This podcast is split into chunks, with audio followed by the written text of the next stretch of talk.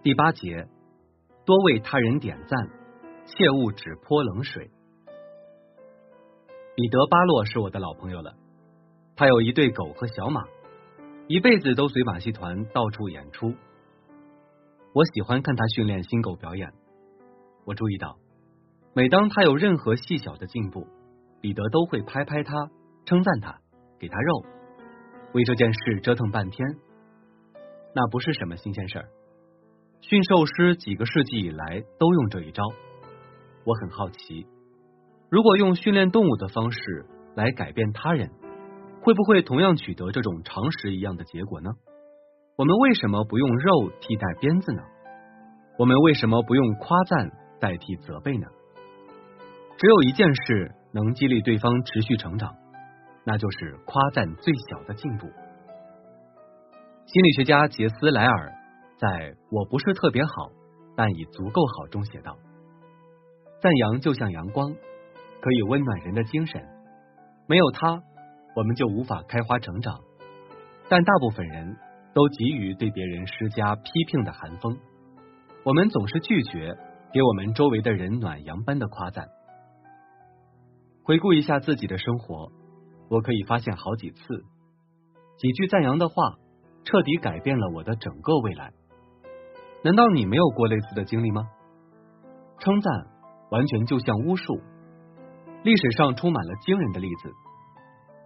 比如很多年前，有个十岁的小男孩在那不勒斯一家工厂做工，他将来想做歌唱家，但他的第一个老师迎头就给了他一记闷棍：“你唱不了。”他说：“你是破喉咙。”听起来就像拉风箱，但他母亲一个穷农妇搂着他夸赞他，说他知道自己的儿子会唱歌，他一直在见证他不断的进步。母亲甚至把鞋钱省下来，光脚去工作，为了给儿子付音乐课的学费。农妇母亲的赞扬和鼓励改变了儿子的一生。这个孩子的名字叫恩里科·卡鲁索。后来，他成了那一代最伟大、最著名的男高音。十九世纪上半叶，伦敦有个年轻人想成为作家，然而一切都事与愿违，他好像处处碰壁。他上过不到四年的学，他父亲因为还不起债被投进了监狱，而这个年轻人饱尝饥饿之苦。最后，他找到一份工作，在一间老鼠满地跑的仓库里。在墨水瓶上贴标签，晚上则跟另外两个来自伦敦贫民窟的小孩挤在一间漆黑的隔间里。他对自己的写作能力缺乏信心，所以只能趁着黑夜溜出去，把稿子投进邮筒，生怕别人笑话他。一个又一个的故事被拒绝了。伟大的一天终于来了，他的一个故事被采用了。其实他没收到一先令稿费。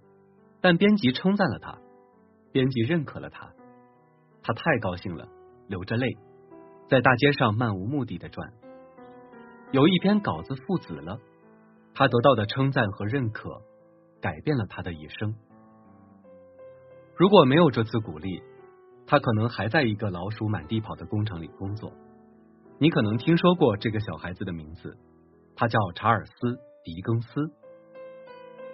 另一个伦敦小资在一家干果店工作糊口，他每天早上五点钟起床打扫铺子，每天劳动十四个小时，太苦了，他讨厌这份工作。这样过了两年，他实在忍不下去了，于是，在一天早上没等吃早饭，就走了十五英里去找他那做管家的母亲。他疯了一样哀求母亲，发誓说再在店里待下去，他会自杀的。然后他给自己的老校长写了一封悲伤的长信，说自己心都碎了，不想再活下去了。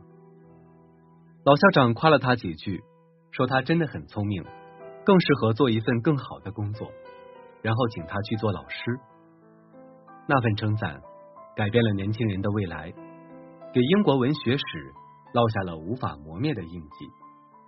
因为他后来写了无数作品，用自己的笔。赚了百万美元，你或许知道他，他叫 H.G. 威尔斯。称赞值得称赞的地方，而不是批评可以批评的地方，是 B.F. 斯金纳的学说的基本理念。这位当代最著名的心理学家的动物实验和人类实验都证明，尽量减少对缺点的关注，强调可称赞的部分，人们身上的优点就会增强，而缺点则会因为缺乏关注而萎缩。约翰林格尔斯波。是北卡罗来纳州洛基山城人，他使用它来教育孩子，就像别家一样。这家的父母好像只有一种方式和孩子交流，那就是吼。而很多次，孩子变得更加糟糕了，而不是每次变得更好。父母也这样，这个问题仿佛根本看不到结果。林格尔斯波先生决定使用从我们班上学到的原则，他说。我们决定换个策略，不再唠叨他们的缺点，而是试着表扬他们的优点。当我看到他们浑身都是毛病，真的很难，真的很难找到可以表扬的地方。后来我们成功的找到了一个值得夸奖的地方，结果一两天后，他们那些让人确实厌烦的行为就不再发生了，然后他们其他的缺点也开始消失。他们开始珍惜我们给他们的赞扬，甚至开始主动做对的事。我和孩子他妈都不敢相信。当然，这不可能永远持续下去。但平均下来，他们达到的标准比以前要强得多。现在根本没必要像以前那样大喊大叫了。孩子们做对的地方远胜于不对的地方。这招在工作中也很适用。基恩·罗珀是加利福尼亚州伍德兰希尔斯人，他在公司的一件事中用了这个原则。他的印刷车间送来了一份质量尤其高的印刷材料。做这件事的印刷工是个新人，很难融入环境，适应工作。车间的总监很怕他翘尾巴，正在严肃考虑是否终止他的工作。罗珀先生知道了这个情况。就亲自去印刷车间找那个年轻人聊了聊。罗珀先生对他说：“公司对那份材料非常满意，说有段时间没见过厂子里生产出这么好的产品了。他精确的指出它好在哪儿，以及这个年轻人对公司做了多么重要的贡献。你觉得这会影响那个年轻人对公司的态度吗？几天内就出现了逆转。”年轻人对几个同事说了这次谈话，还说厂子里有人真正懂得欣赏好活儿。从那天起，他一直是个忠诚、全力以赴的工人。罗珀先生可没有讨好年轻的印刷工，说你很棒。他专门指出了印刷工的活儿到底哪里出众，因为他挑出了一个特定的优点，而不是泛泛的夸。这对被表扬的人来说才有真正的意义。每个人都喜欢称赞，但表扬必须具体，否则就特别假，成了说好话哄骗人。